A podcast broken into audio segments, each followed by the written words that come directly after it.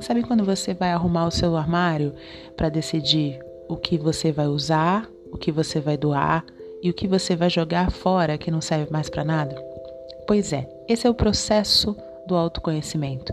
É uma busca lá dentro, nas nossas gavetas, nas nossas caixas internas, que a gente às vezes não consegue perceber que estão uma bagunça ou que a gente só vai olhar quando já está tudo muito bagunçado na vida. O meu nome é Maiana Salles, eu sou psicoterapeuta integrativa e eu posso te ajudar nesse processo de autoconhecimento, de busca, de organização. Me ajudaram e eu cheguei nesse lugar. Eu sei que você pode chegar também. Vamos junto?